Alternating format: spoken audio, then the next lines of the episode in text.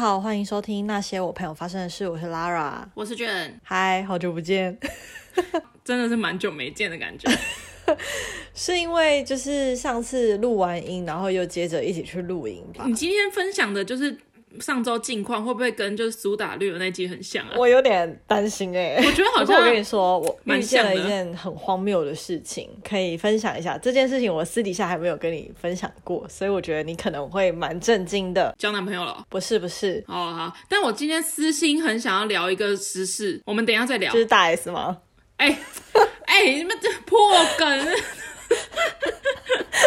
今天到底今天的时事不是大 S 吗？好，没关系，我觉得今天我们聊的应该会蛮棒。我有点害怕我们会录到十二点。那我先先聊为什么我想要讲这个史事好了。好，我跟你讲，我算是就是全世界都已经知道，我算是比较后期知道，因为我大概今天晚上工作一整天，然后晚上坐下来终于可以吃饭的时候，然后我就稍微划了一个新闻，然后我就看到就是我在我的线动上面看到说，哎，有人就是呃分享了一个感觉像另外一个人的声明这样子，然后我就点开来看，然后、oh. 然后大家，然后有好几个人的那个线动都是写说什么我的号码二十年不变，什么电话号码，对，只会接到就是汽车贷款跟保险业务的电话这种这种的。然后我想说哦，当时还没有发觉，然后我就点进去某几个人家分享的那个声明，反正那个声明就写中文嘛，我想说哎，就是什么我结婚了什么什么之类的，然后我当时不以为然，然后我再划了一下 FB 什么之类的，大 S 结婚了。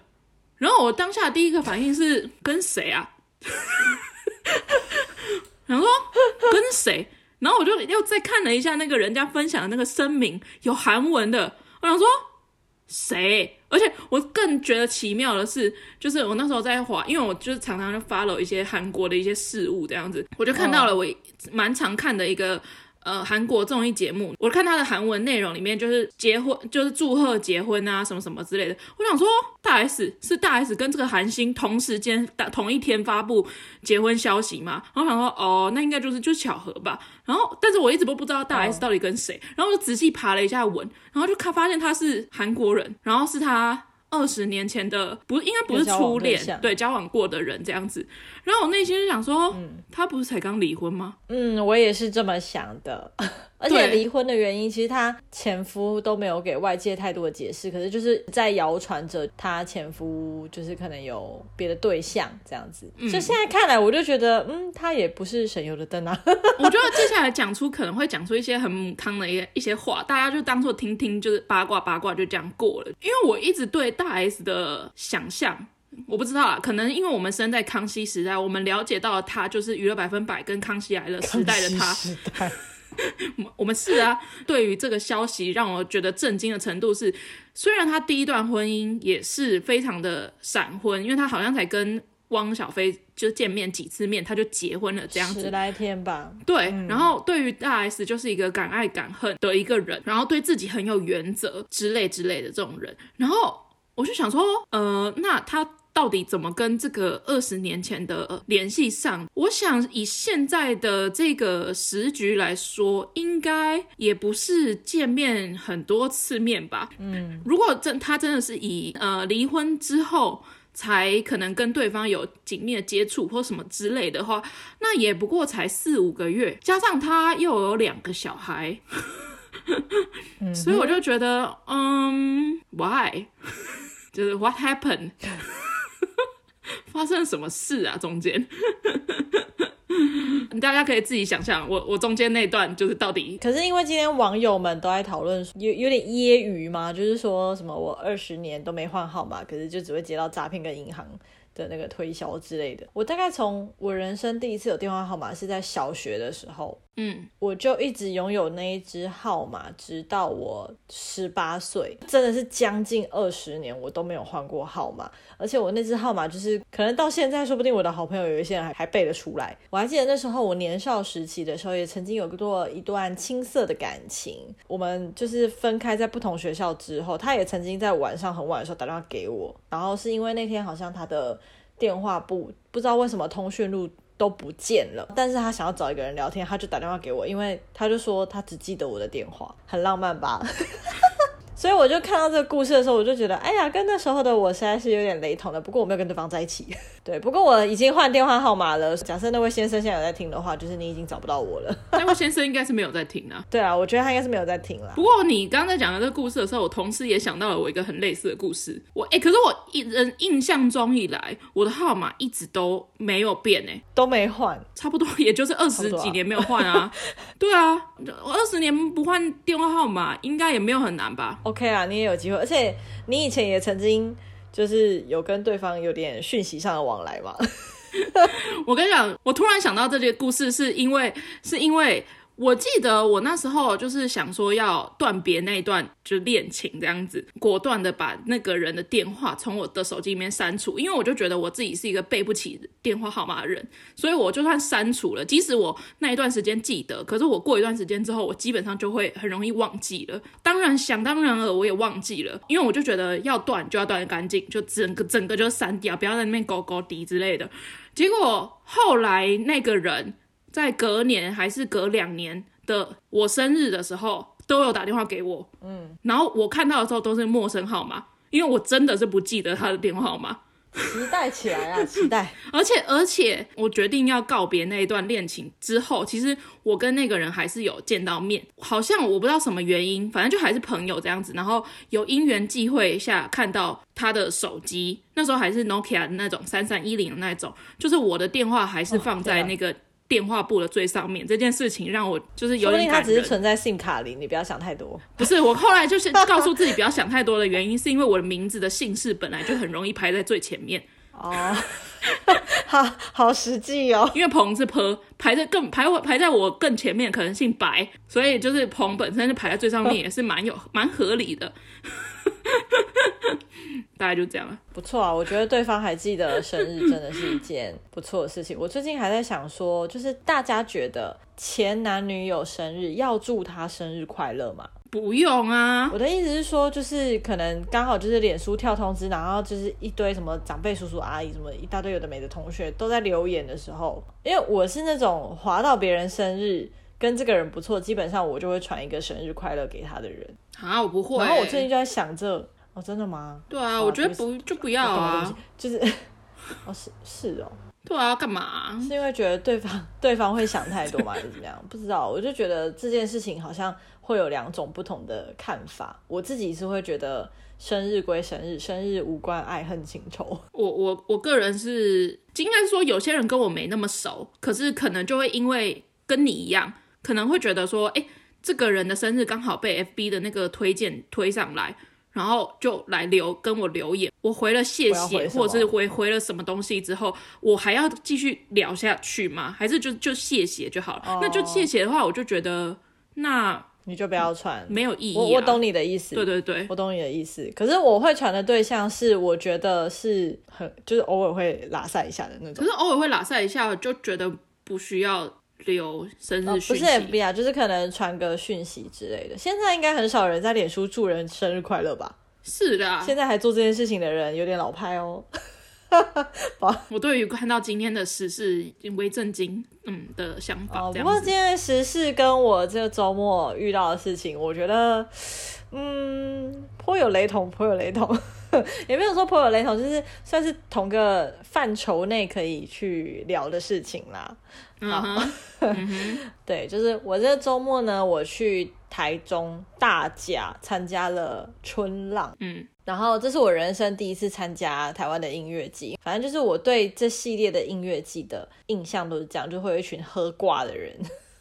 躺在各种草皮跟沙滩上，虽然我会听独立乐团那些的，可是我就没有到会想要去参加音乐季。以前我就是比较希望能够去参加单独一个团的专场或是演唱会，但是因为就是这几年真的是听蛮多的，这次刚好有机会吧，就是这个音乐季刚好出现的。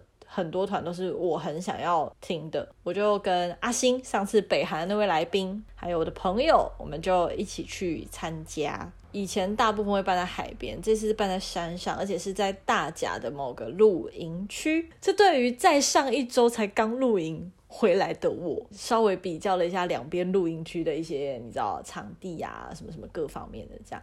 但是那个露营区，我觉得有一个缺点，就是一定要开车。我真的觉得一定要开车，因为如果你不开车后，已经坐计程车就是到它的露营区入口，它已经是往上爬的状态喽。然后它还有一个，我真的觉得是好汉坡，陡到爆，然后又超长的楼梯。我就觉得我那两天好像在参加什么极限有氧，你知道吗？啊，不就爬上去一次而已哦。可是爬上去的那一段。真的很想死，就是我第二天我就想说我要来认真数一下有几阶，没有办法，嗯、你真的是累到你就是要很专注的专注你的呼吸，在心里面喊一二一二，然后你才能够顺利的往上。好，反正就是顺利上去之后，我觉得上面的草地有点阳明山擎天岗的感觉，但是呃，其中一个场地我觉得红不会刷实在是有点太多了，就是可能听完一个团那个水杯里面水就是。那个土都沉淀在下面，oh. 到这种程度，对啊，所以我本来是想说，就是说不定我们之后，或者是你之后，你有想要去台中露营的话，我觉得那个露营区还不错，oh. 对，就是推荐你。那那个地点叫做台中森美园，在大甲，对，我觉得还不错。那我遇到这件事情呢，就是我是连续去两天的，礼拜六那一天的时候，我的朋友在那里。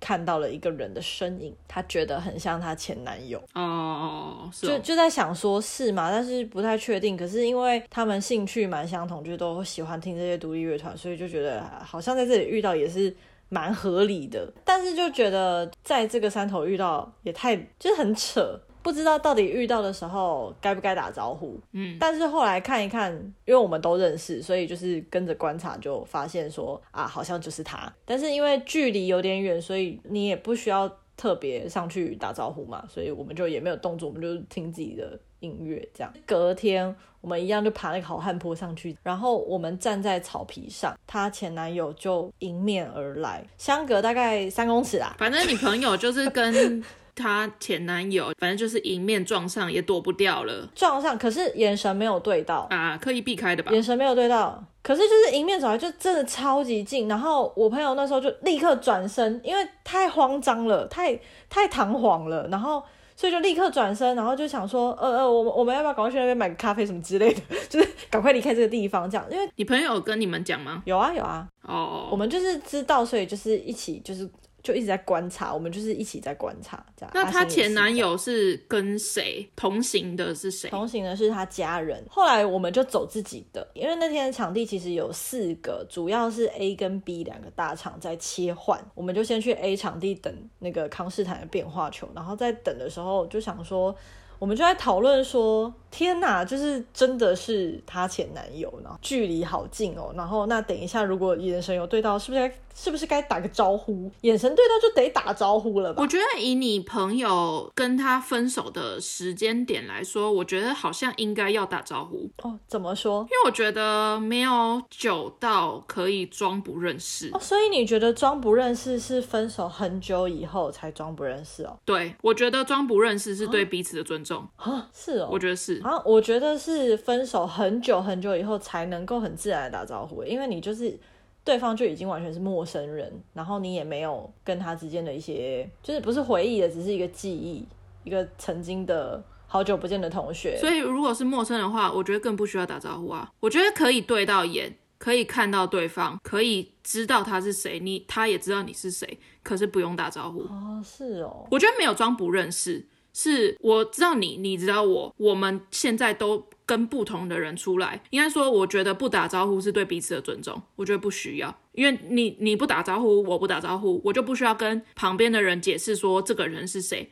他也不用跟他旁边的人解释说这个打招呼的人是谁。是哦，对啊，我反而我反而觉得就是分手的时间点，如果就是很短的话，打招呼会比较尴尬。但是如果分很长了，那个感觉就很像是就是哎嗨这样。我觉得感感觉可能不一样。我心态上会觉得就是已经没有那个情感，因为时间拉很长，已经没有那个情感的话，反而就是遇到一个认识的人，反而我啦，如果是我，我会很自在的打招呼。但假设时间很短的话。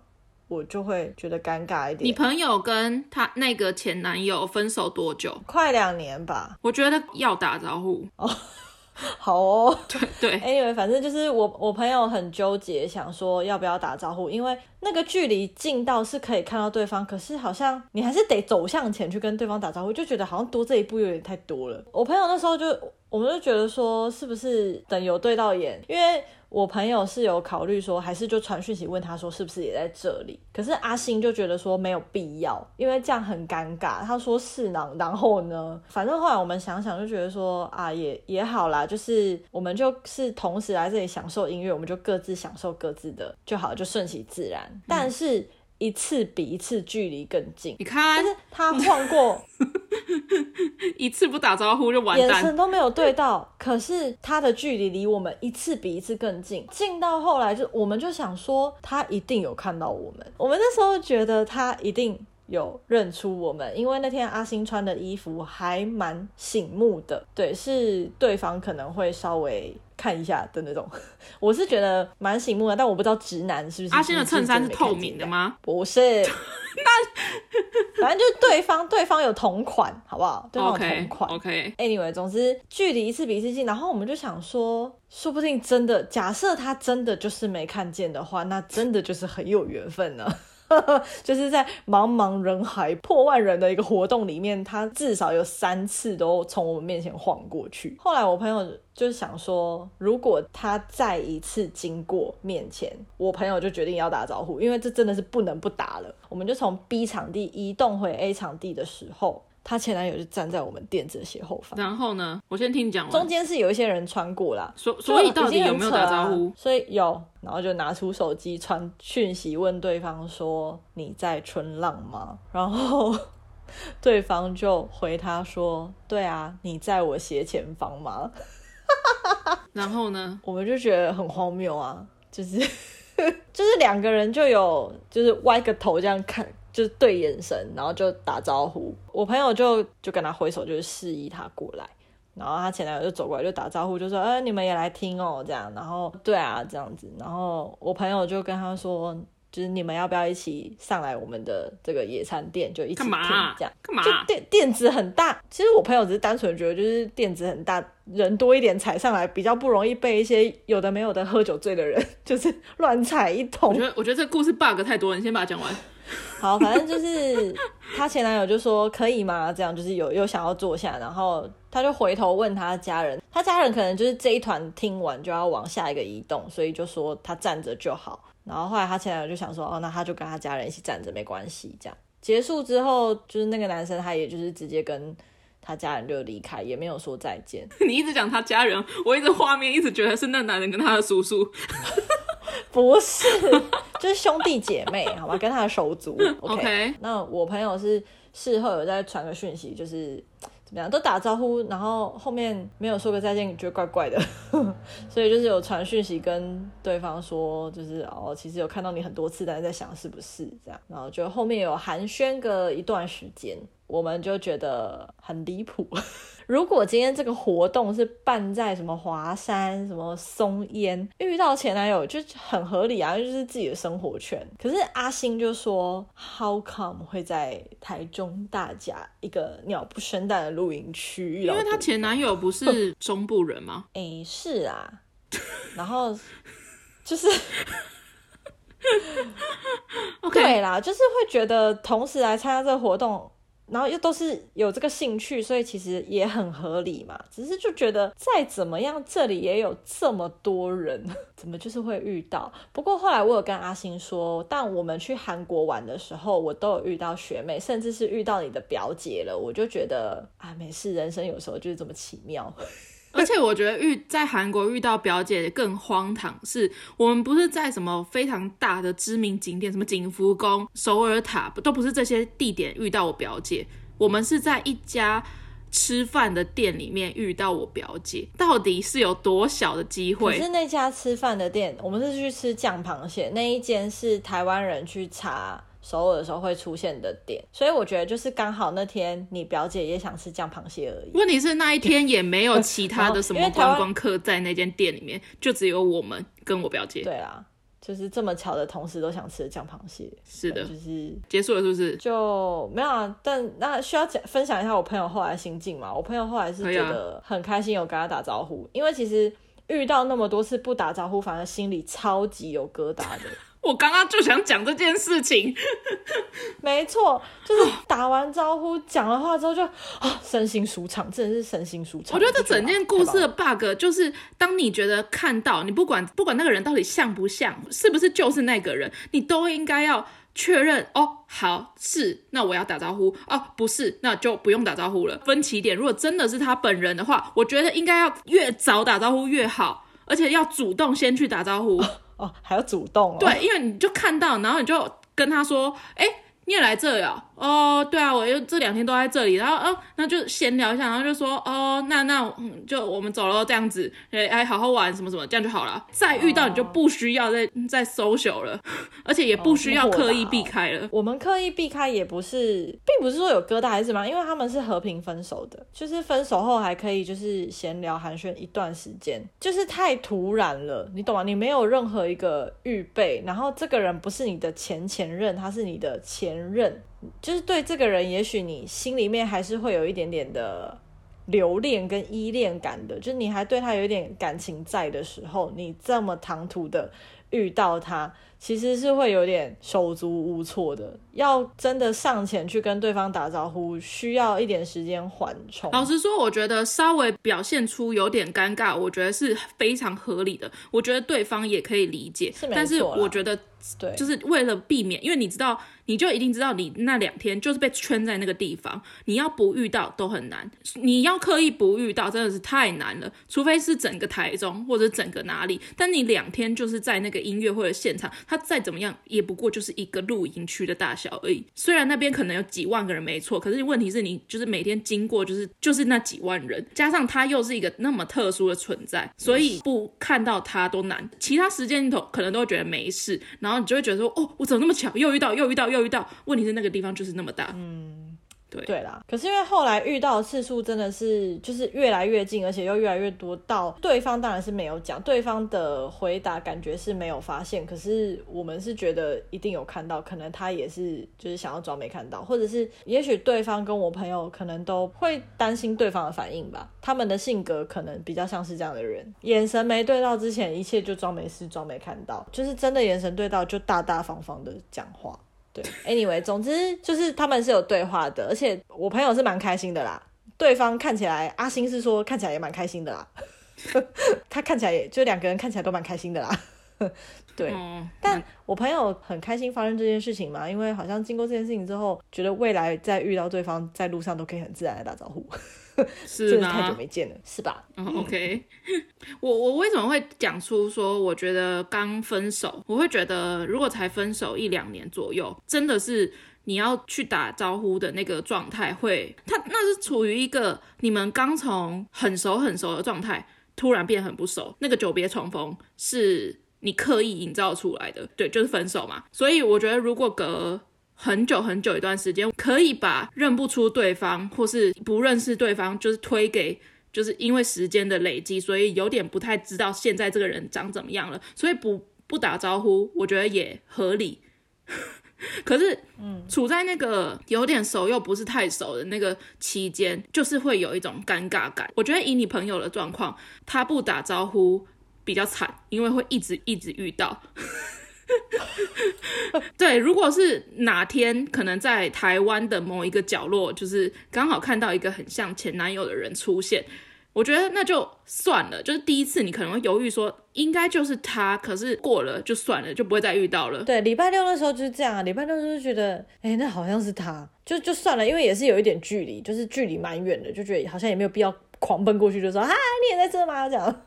那是不用，那有点太夸张。可是只是因为隔天，不过后来我朋友有问，就是客观的第三者，就是看这个画面的时候，阿星是说他觉得我朋友蛮大方的啦。我倒觉得你朋友 内心戏应该是挺多的。听起来超多的，内心戏是很多，内心戏是很多啦。他本来就是一个这样的人。因为你朋友就是刚分手那段时间，我也是听了不少，感觉内心戏很很足的一些小故事。我朋友连交往前内心戏都超多的啊，他就是一个内心戏很满的人啊。交往后也是啊，分手后也是啊。你朋朋友本身就是生活中就是一个内心戏满足的一个人吧？对啊，我朋友就是一个内心戏很多的人啊。我相信她前男友应该也知道吧。我我觉得你朋友真的是，尤其啊，尤其是面临感情的时候，我真的觉得他应该要不要太相信男性的情感观念，太容易被、就是、被糊弄，是不是？对，我就觉得你朋友就是太容易被男生的一举一动给给影响。我觉得不是。好像战战兢兢，每一个小步骤怎样？可是我觉得，就是你朋友都太觉得深信不疑，男生讲的每一句话是，而且每一个动作，对，就是会记得一清二楚。就是、我记得在你朋友就是在谈恋爱的过程当中，就是我好像就一直跟你朋友讲说，你真的是不用想太多。他今天讲出这句话，真的是没有什么后面的意思，他可能就是真的想要干嘛。我记得我朋友在恋爱中的时候，你应该是没有听到他讲什么的，应该都是分手后听。不过，不过你朋友在交谈恋爱的过程中，我觉得有一些故事让我觉得他变得很不像他自己，是真的，跟在朋友面前就是的感觉不太一样，或者是行为比较不太一样。我嗯，我承认，而且这一段话是身边蛮多人都有跟我朋友讲过的。可是我觉得那时候主要。造成他性格变得很不像他，是因为工作。我觉得不是恋爱、欸，我觉得主要是那个人生方向迷惘的部分。我我觉得那时候你朋友的不安全感非常非常的严重，而且他那个不安全感不是朋友能够带给他的。那个时期，我觉得你朋友有一点，不管谁讲什么都说不进去。嗯，对，我觉得后期。他蛮患得患失的。后来就是我们有聊啦，就是这个部分的话是很多因素加在一起。当然，情感绝对是比重很重的一个部分，但是我觉得是除了感情这一块之外，还有很多来自工作、家庭的别的压力，然后这些东西搅在一起的时候。讲什么他都听不进去，而且我觉得在那段时间，你朋友有时候就会讲出什么，呃，你不在这个状况里面，所以你不知道啦的这种话。哦，哦，可是我后来是，我还是会这样觉得。对，但是我觉得这句话就是跟我这么做都是为了你好这句话一样。我我讲这句话不是很想伤害你，这种这种。因为我朋友，因为我朋友以前就是一个呃没有什么恋爱经验的人。所以那也算是他第一次比较深刻的一段感情。以前他也是常常会去开导别人的感情啊什么的，可是就是有过这段感情之后，他才发现他从前安慰别人的那些话有多么的不同理别人。因为我觉得这句话就是整个打死，就是啊，你你都不懂，你又你又不在，你又不是我，你怎么知道？语气不是这样子，但是意思是一样的。嗯，所以我就觉得，哎、欸，听到人家讲出这句话。那还要讲什么？就是没没有办法讲什么了。嗯，对，类似这种啊。不过朋友相信你朋友跟前男友之后，你觉得会吗？会继续联络下去吗？我怎么会知道？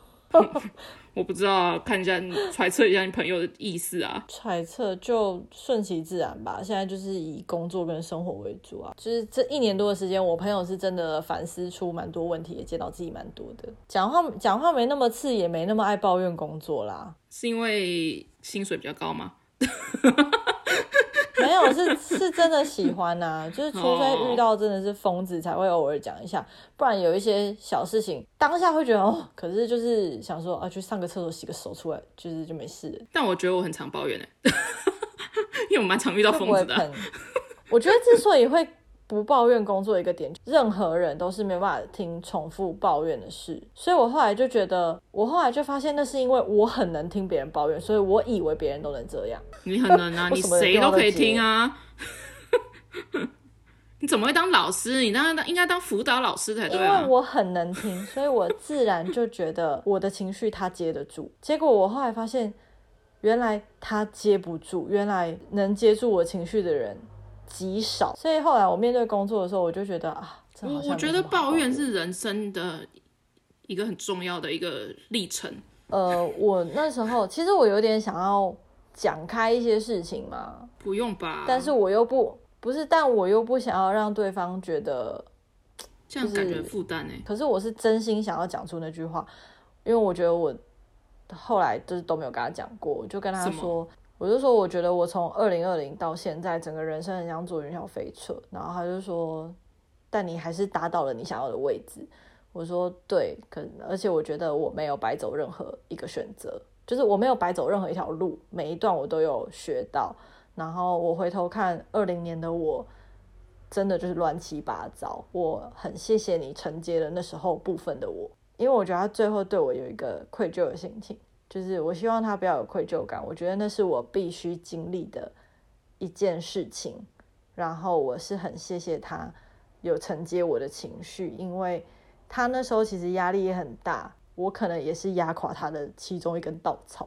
假设有一天我邀你参，跟我一起去参加一个音乐季，嗯，因为你当初那份青涩的情感的那个对象，也是一个会听独立乐团的人，嗯，是。如果你在那里遇到他，你会打招呼？我应该会。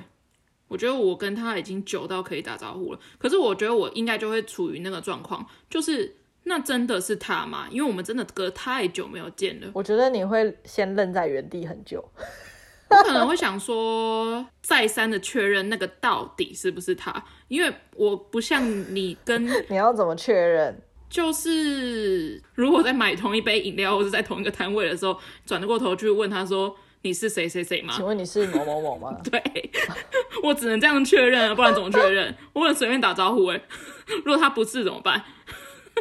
不好意思，不好意思，认错人，因为你的头发都很卷。哎哎哎哎，不要泄露！我可能会先看他周围带的是谁啦。哦，如果是女朋友，当然就不能啦。对啊，如果是女朋友，真的就要装不认识。真的，我觉得不行。就是如果你你遇到前任，他带现任，那个真的就是没识塞啦。废话，废话。如果把情境大 S 的情境套在你身上的话，你是有某一任前任会想要跟他再来一次的吗？是啊，哦，你是说相隔相隔二十年以后再遇见一个人？我觉得我假设今天。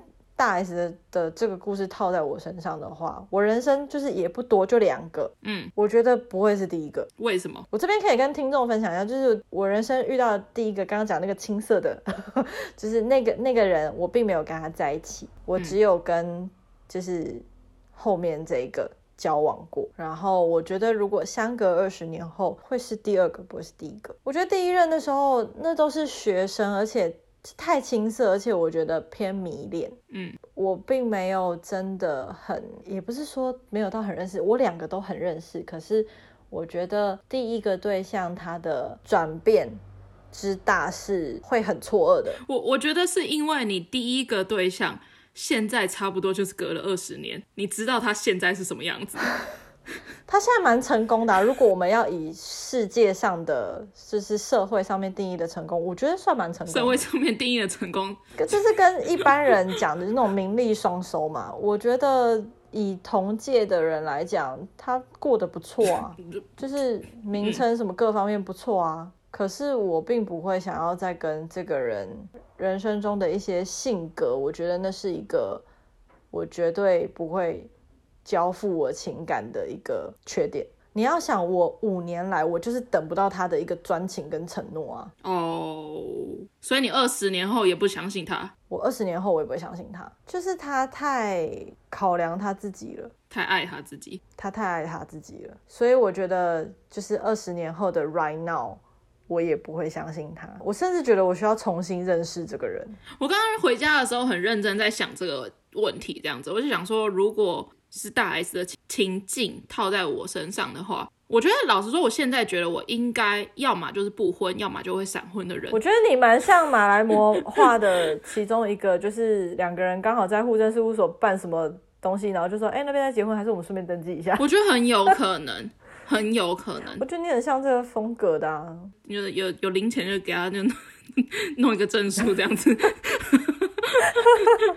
我觉得非常的有可能是这这种状况，因为我一向原则就是结婚如果对我生活上利益上有好处的话，那 why not？可是如果没有的话，反而是繁文缛节，很多事情会牵扯到因为结婚这件事情而受到限制限制的话，我就觉得那就真的没必要。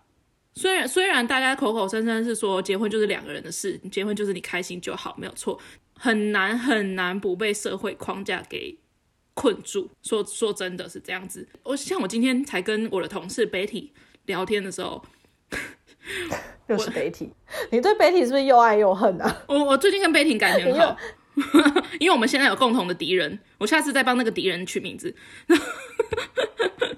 然后你又要靠北他，可是你又马上跟他聊天的，你也是很纠结。没有，我就渐渐有抓到该怎么该怎么摸他的毛。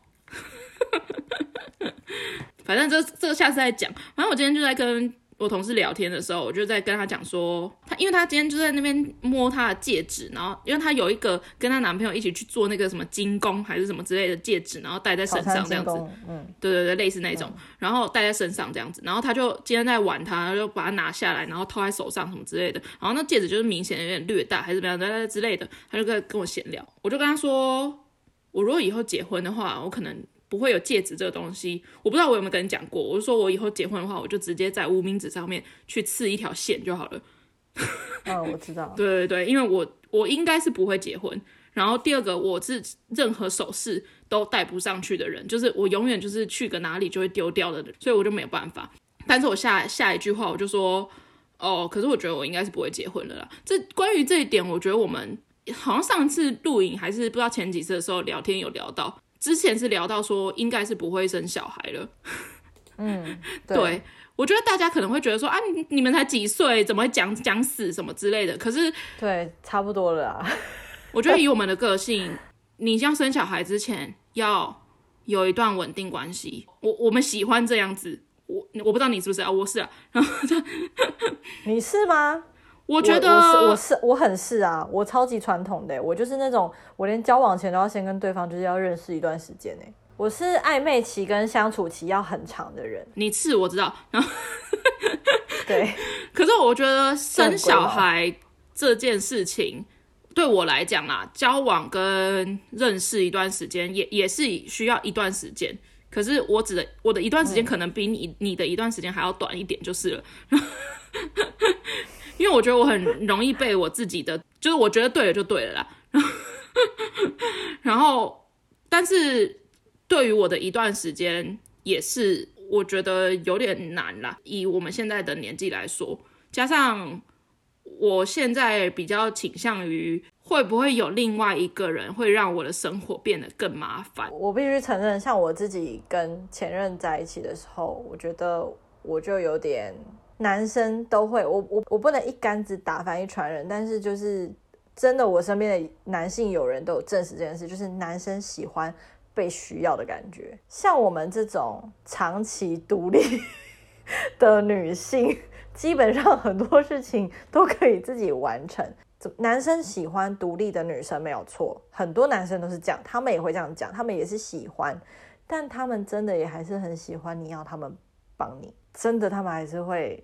很喜欢这个被赞扬的 一个，对，我会觉得就是身边有一个人会不会让我屈就于我现在的生活，或是将就于我现在的生活，为了配合两个人的生活这件事情。嗯就是、我觉得当你真的有了一个你喜欢你爱的人。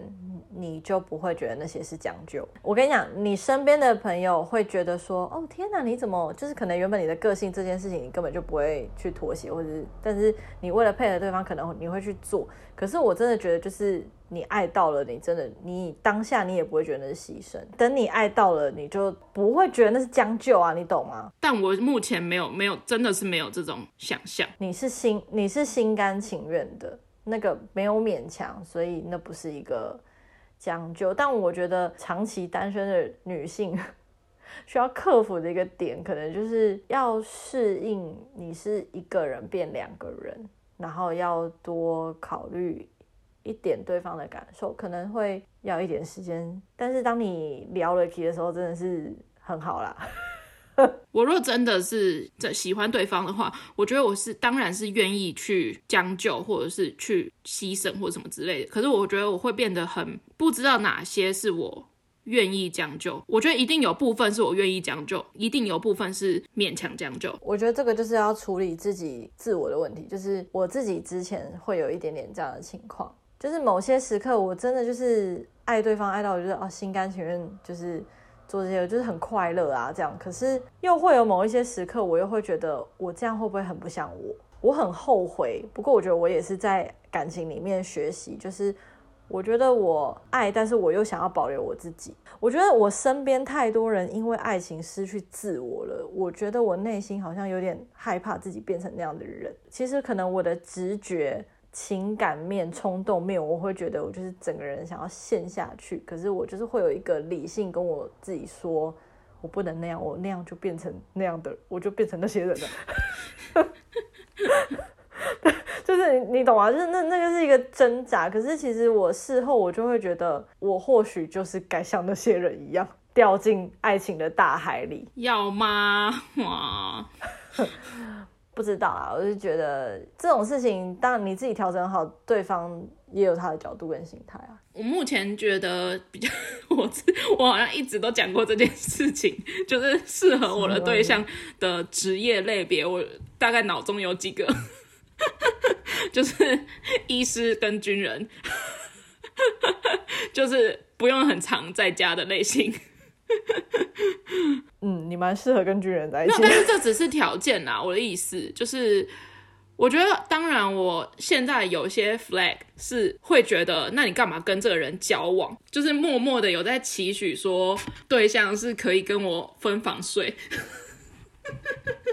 哦，然后对 对，我觉得大家可能会觉得听起来很任性，就是就那你干嘛？就 你是不是觉得很惊人？不会啊，我觉得 我觉得现在这些都是证据。等你谈恋爱的时候，你回头听，我以后就要一集一集拿这些来打你的脸。好啊，好啊，我到时候如果真的跟人家同床同房的时候，我就会跟你说那个人，我就愿意。对，我觉得你，我觉得你就是这样的人。对，你就是这样让我很火大。我现在就是没遇到，怎么样？对，我觉得你就是会一直被过去的自己一直打过去。我觉得我努力找一个不会让我将就自己的对象，我觉得这是最高的种子。就大 S 的这个故事就蛮浪漫的啦，我们就继续看下去。我我们继续，而且我最我觉得，而且我很不喜欢人家就是分享现实动态，因为哈，你觉得蛮浪漫的？我觉得浪漫的点在于，很多人都一直在。Focus 在说，就是二十年电话号码没有换，所以就是对方联络上自己这种。可是我觉得重点是那个人二十年来都记得你的电话，应该就是存起来吧。啊就是、而且他找到他，而且他确确定是电话吗？搞不好是 IG 啊。对啊，我其实也这样觉得，而且我还在想，确定不是家电吗？电话号码只是一个意境而已，好不好？我不知道啦，我就是我们就是一个不相信人家恋爱故事的一个人。我本人啊。我没有，我是相信的。我一直看到一个一人家分享说，让我们再次相信爱情，然后我就觉得，因为你刚刚有问到说，就是如果是我学生时代的那一位，我会不会跟他重燃爱火？我答案是不会，因为大 S 跟那个他现在结婚的这个对象。恋爱过的，他们是交往过的。可是我学生时代的那个对象，我根本没有跟他交往过。哦。可是我以我以前是真的很喜欢这个人，但是我觉得后期已经有点偏，就是那个情感比较偏迷恋，因为你已经不认识这个人，但你还是有那个喜欢的，就是感受。可是如果说是前任的话，那个是真的有交往过，而且真的是就是有爱过彼此，爱过的那种。我觉得如果相隔二十年。如果这个感情就是还在的话，我不知道哎，就是我是会愿意再在一起。相隔二十年会变啊，个性什么的就都会变，嗯，就像我们学生时代到现在也变很多，是没错啊。哎，我们很久没有这么深刻的讨论嘞。前男友就是一个上帝给我们的话题。嗯，我刚才回家在想这个问题的时候，我觉得好像都不会。哦，你就是不会跟前任复合的人是吗？我觉得不会，我觉得不管哪一个。或是曾经出现在我生命中的哪一个，有没有交往，或者是真的有迷恋，或者怎么样的，我觉得我好像都不会。我讲一个负面，比较负面一点的，我害怕隔了这么久，他有变化。哦，我我怕我怕的是那个转变。应该说，他就算变好了，那那的那个转变，跟他变差，或是他持平，我觉得一定有多多少少跟你原本想象的，跟你原本以前认识的不一样。我不喜欢接受。哦，他这点跟以前不怎么不一样，或是他那点跟以前怎么不一样？但那个不一样可能不一定是坏的。嗯。我不喜欢接受人家变了，所以我觉得我好像不会。如果要再一次，不管是相隔二十年还是三十年，就是你们要再一次在一起的话，要有一个很大的心理准备是，如果这一次再分手，你们这辈子就是决绝了。只分手一次，我觉得都还可以寒暄聊天什么。可是如果是复合后又再分手，我觉得这辈子真的不要相见了。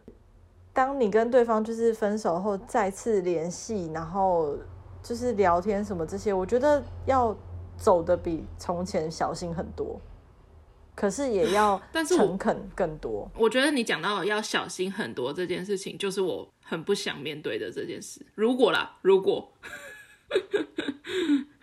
这件事情没有发生，但是意识到自己要比以前更小心。听现在听起来会觉得很累，很战战兢兢。对啊、嗯，不会啊，没事，我们都会走到自己的时区的。天啊，什么心灵鸡汤的结尾？我们都会找到自己的时区的。我们继续看下去。关于大 S 的后续发了，关我屁事。以上都是干话，就大家听听就好。真的很真挚哎，我们什么时候、呃、很久没有这么真挚的聊这些是话题哎。对啊，没事啊，反正我这个人就是很善变，我说不定就是过一阵子想法又变了。对啊，说不定我明天就结婚了、啊。说不定我明天早上起来，我就觉得，哎、欸，我昨天讲那些，我今天又不是这样想了。不 知道啊，如果大家喜欢我们聊感情的一话题的话，我们差不多已经要到结尾了。我我们真的是没什么东西好聊啦，今天真的是我最敞开的一集了啦。可能可能要换我遇到前男友吧。哦，你那个很久远啊，你那还认得出前男友吗？我可能认不出来了，而且我觉得我认不出不是因为前男友变了，是我本身的就是记忆就是记忆错字很严重。今天就不要推剧了吧，好累哦。今天我是因为这个剧想到、哦、想到这件事情。好，哪一部？《建筑学概论》，你有看过吗？没有。我知道你很喜欢这部剧，你去济州岛也是为了它，不是吗？呃，有一部分的原因就是我很喜欢那个《建筑学概论》。《建筑学概论》的内容大概就是讲初恋情人在再次碰面这样子。它里面就是有两对主角，就是一男一女，然后一个一对是饰演他小时候，一对是饰演他。呃，成年之后，男生是、呃、女生好像是企业家还是什么的，然后男生是建筑师，然后 建筑师怎么很想接八部？现在小孩懂吗？不懂，不知道。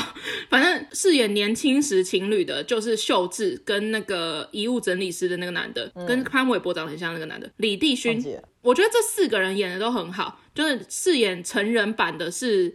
男生我忘记是谁了，女生是那个韩家人，韩家人，对对对，蛮漂亮的。就是那个女生也是后来结婚了，然后她后来隔了很久之后又找到这个男生，是因为她请这个男生帮她在济州岛盖一个房子。嗯，我记得他们以前好像没有交往，就纯粹的暧昧，所以他们隔了那么久再相遇之后，情愫非常的奇妙。就是两个人都说不上来的那种感觉，我很喜欢那部片的那个隐晦的那个暧昧的感觉，然后中间会穿插一些他们以前的大学时期的片段，这样子，就他们可能在大学时候就是交，呃，我记得没有交往啦，可是真的也是很暧昧的那个状况，然后后来忘记因为什么事情，然后就。分开，真的感觉应该也是隔了二十年，我不知道里面到底怎么演，然后又又再相遇这样子，然后那男的就是帮他在济州岛盖了一个非常非常漂亮的房子，现在也变成咖啡厅，他带着爱在 盖那个房子的感觉，那个电影呈现出来的感觉了，所以这部电影我觉得跟今天的主题可能蛮切合的吧，我很推《建筑学概论》。是秀智被称为国民初恋的那部片。好哦，今天节目就到这里啦，大家拜拜。拜拜。